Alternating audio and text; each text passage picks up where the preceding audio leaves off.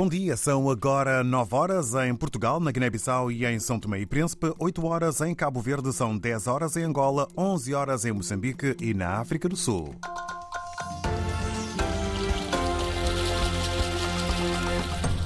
Paula Borges, o que temos para esta edição? Para responder à incapacidade de resposta da Best Fly, a companhia aérea TACV vai regressar em breve aos voos domésticos em Cabo Verde. Alguém quer matar-me, diz Braima Camará, o coordenador do MADAM G15, a última, a segunda força política mais votada nas últimas legislativas guineenses. Não avança nomes, mas deixa pistas. Passam hoje precisamente quatro anos desde a tomada de posse do presidente presidente guineense eh, em Bissau, Bissau, onde hoje se realiza o funeral de Francisca Pereira, combatente da liberdade da pátria. A dimensão da pobreza em Portugal é mais grave do que aquilo que mostram os números oficiais, mostra um estudo da Caritas. Toda a informação no jornal que agora começa.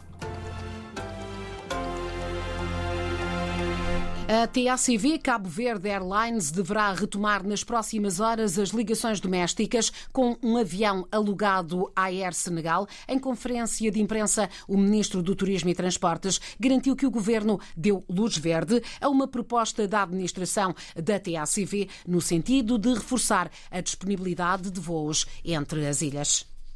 A TACV, sob a orientação do governo, contratou uma aeronave em regime de leasing, modelo ATR, que reúne as condições de segurança para prestar um serviço de qualidade no transporte de pessoas e cargas interilhas.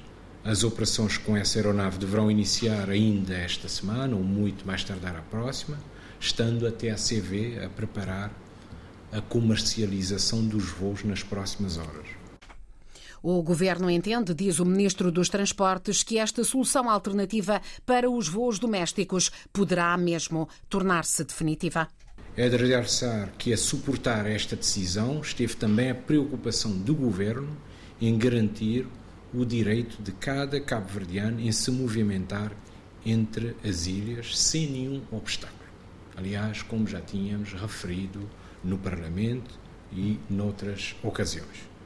Quero por isso reafirmar que em nenhum momento esteve em causa a ligação interilhas, pois assim o governo nunca o permitiria. Os voos interilhas da TACV vão ser assegurados, como dissemos, por um aparelho da Air Senegal que já está autorizado pela Agência de Aviação Civil de Cabo Verde. Brahma Camará, o coordenador nacional do MADAM G15, a segunda maior força política da Guiné-Bissau, denunciou ontem uma alegada estratégia para o matar, sem, no entanto, mencionar os autores. Foi após um encontro com o ministro do Interior, a quem Brahma Camará apresentou o protesto do partido face ao que considera serem perseguições contra militantes e dirigentes. Denunciou também que o seu nome estaria a ser associado à suposta tentativa de golpe de Estado de 1 de fevereiro de 2022, como forma de o eliminar fisicamente. Nós, Madame G15, chegamos à conclusão de que esta é a forma de nos silenciar e de nos intimidar mas não nos calaremos e vamos continuar a denunciar para que as pessoas saibam que se um dia encontrarem o meu cadáver na minha casa seria por motivações políticas, porque tudo aqui na Guiné-Bissau é mentira. Se Brahma Camará esteve envolvido no caso de 1 de fevereiro, só ontem é que levantaram essa questão. Porquê? Isto é sinal que alguém tem alguma estratégia de eliminação física de Brahma Camará? As pessoas foram longe demais. Camará referiu também que esta acusação, estamos a citar, aconteceu num encontro que o Presidente da República manteve recentemente com a comunidade muçulmana no país. Divergências entre os responsáveis deste partido, o MADAM, tornaram-se públicas a partir do momento em que o líder Brahima Camará assumiu a intenção de se aliar a outras formações políticas para, entre outros propósitos, segundo ele, repor a democracia no país. Ora, passam hoje precisamente quatro anos desde a tomada de posse de Sissoko Embaló como Presidente da República. Aconteceu numa unidade hoteleira de eh, Bissau, eh, numa cerimónia a que não assistiram dignitários internacionais. Eh, Sissoko Embaló assumiu funções, deu-lhe posse Nuno Nabia, que, como se sabe, assumiu com estrondo a sua saída de conselheiro presidencial, ele que foi primeiro-ministro primeiro-ministro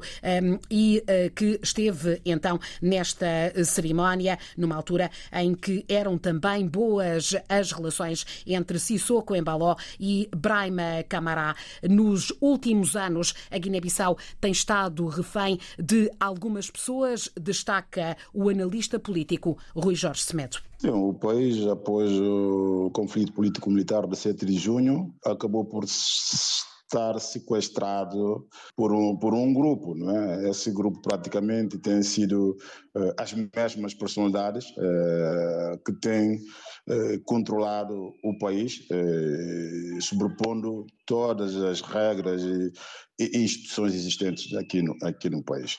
Então, foram quatro anos é, de incerteza, de indefinição, de insegurança, que começou é, após a divulgação hum, por parte da CNE dos resultados das eleições de 2019 e a partir desta data para cá, né, o país acabou né, por não conseguir cumprir né, com os ditames constitucionais. a violação constitucional tem sido cada vez mais visível.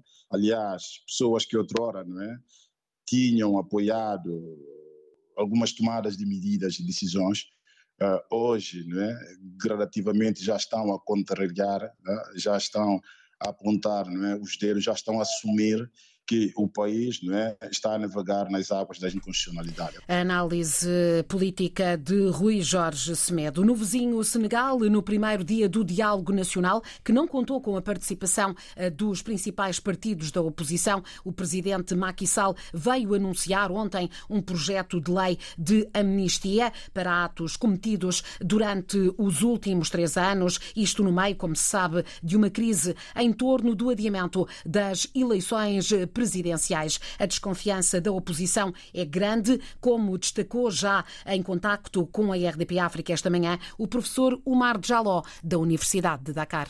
A oposição está a gritar dizendo que este diálogo não vai dar nada porque, na verdade, o presidente Macky Sall só quer prolongar mais o tempo, usando este diálogo como um método de fazer com que se perdesse muito tempo e, ao mesmo tempo, eh, não chegar à organização das eleições da maneira mais rápida possível. Apesar da desconfiança a par do diálogo nacional, prosseguem discretamente as negociações entre o governo e a oposição alguns atores da sociedade civil que estão a negociar entre o governo e esta oposição. Ao mesmo tempo, estamos em presença do diálogo que começou com o boicote de alguns líderes da oposição, preferiram não participar no diálogo, mas as negociações continuam. A sociedade civil, os atores religiosos estão a negociar discretamente entre o poder de Macky Sall e o seu governo e esta oposição. Mas, de outro lado, continuam a dialogar, a organizar estas, este encontro uh, aqui em Dakar, que vai reunir a toda a sociedade civil, professores intelectuais, associações e uh, religiosos e alguns líderes políticos para verem qual será a data melhor para se poder organizar essas eleições. O professor da Universidade de Dakar, Omar Jaló, ouvido esta manhã pelo jornalista João Costa Dias. Em Moçambique, continua a crescer o número de deslocados em busca de refúgio no distrito de Nampula, isto após, sobretudo, o ataque terrorista que visou o posto administrativo de Mazese, eh, no distrito de Chiure, na província vizinha de Cabo Delgado, no passado dia 13. O governador da província de Nampula, Manuel Rodrigues, confirma e garante que está a ser prestada assistência. Nós, como governo da província, com os nossos parceiros, estamos a, a dar esta assistência humanitária, tanto em, em, em kits alimentares, mesmo o de higiene, portanto, estamos a falar eh, de algum material de higiene básico, principalmente para as mulheres grávidas, eh, tanto para os jovens, portanto, para todos aqui. Para além disso, nós já estamos com equipes já nestes locais identificados onde estão acomodados os nossos concidadãos, a providenciar diversos serviços de saúde, eh, também de segurança. Eh, igualmente faz-se aqui a triagem para garantir que toda a população que está acomodada aqui esteja em segurança e esteja assistida por forma a que não haja quaisquer uh, formas de constrangimento a esta população. Até ao momento, há registro de pouco mais de 33 mil deslocados só no distrito de Herati. A nível global, aumentou para mais de 58 mil o número de deslocados devido à violência armada na província de Cabo Delgado. São números, como ontem avançámos, da OIM, contabilizados entre os dias 8 e 25 deste mês. Em Angola, o Fundo Ativo de Capital de Risco procura dar solução para escoar o milho que se encontra em risco de degradação num dos campos agrícolas de Luanda. A notícia foi avançada ontem pela RDP África e dava conta que centenas de toneladas eh, deste cereal podem degradar-se porque não conseguem chegar aos mercados. A dimensão da pobreza em Portugal é mais grave do que aquilo que mostram os números oficiais, é o que indica o primeiro estudo da Caritas sobre a pobreza e a exclusão social no país. O documento salienta que os dados oficiais não refletem, por exemplo, as dificuldades económicas que enfrentam os imigrantes ou as pessoas em situação de sem-abrigo. A Caritas deixa por isso um alerta. O combate à pobreza não pode depender apenas dos apoios sociais do Estado. Jornalista Rosa Azevedo. O estudo da Caritas conclui que os apoios sociais não chegam para travar o risco de pobreza. Mesmo com os aumentos feitos, a despesa pública com a proteção social continua abaixo da média europeia. A Caritas deixa um aviso. A magnitude da pobreza está a ser subestimada e a resolução deste problema não pode depender dos apoios sociais. No relatório divulgado pelo Jornal Público fica outro alerta. As estatísticas estão a deixar de fora a população sem abrigo, os reclusos e quem vive em alojamentos temporários como, por exemplo, os imigrantes. A Caritas recebe cada vez mais pedidos de ajuda de quem vive à margem da sociedade. Neste estudo defendem-se intervenções centradas caso a caso, até porque as situações de pobreza mais severa são estruturais. As soluções tentadas nos últimos anos não tiveram resultados. A dimensão da pobreza em Portugal está subestimada. Alerta lançado hoje pela Caritas. Em Portugal, quase 100 mil alunos estrangeiros frequentavam as escolas do país no ano letivo 2021-2022. É uma das conclusões de um relatório do Conselho Nacional de Educação, hoje mesmo divulgado. Este documento mostra ainda que mais de 80% de, dos diplomados entre os 20 e os 34 anos têm emprego três anos após concluírem o ensino secundário ou superior. Mostra também que a falta de professores é um dos maiores problemas do sistema de educação. Terminamos com a medalha de mérito cultural para o jornalista Fernando Alves. Vai receber esta distinção atribuída pelo governo português em reconhecimento pelo papel crucial, estamos a citar, na promoção e divulgação da cultura e da literatura em língua portuguesa. Anúncio feito ontem pelo Ministério da Cultura. Eh, vai ser entregue esta medalha eh, pelo Ministro da Cultura hoje mesmo, eh, por volta das 10 da manhã, no auditório da Escola Superior de Comunicação Social em Lisboa. Fernando Alves passou pela rádio pública, fez história na rádio, na TSF e está de volta à Antena 1.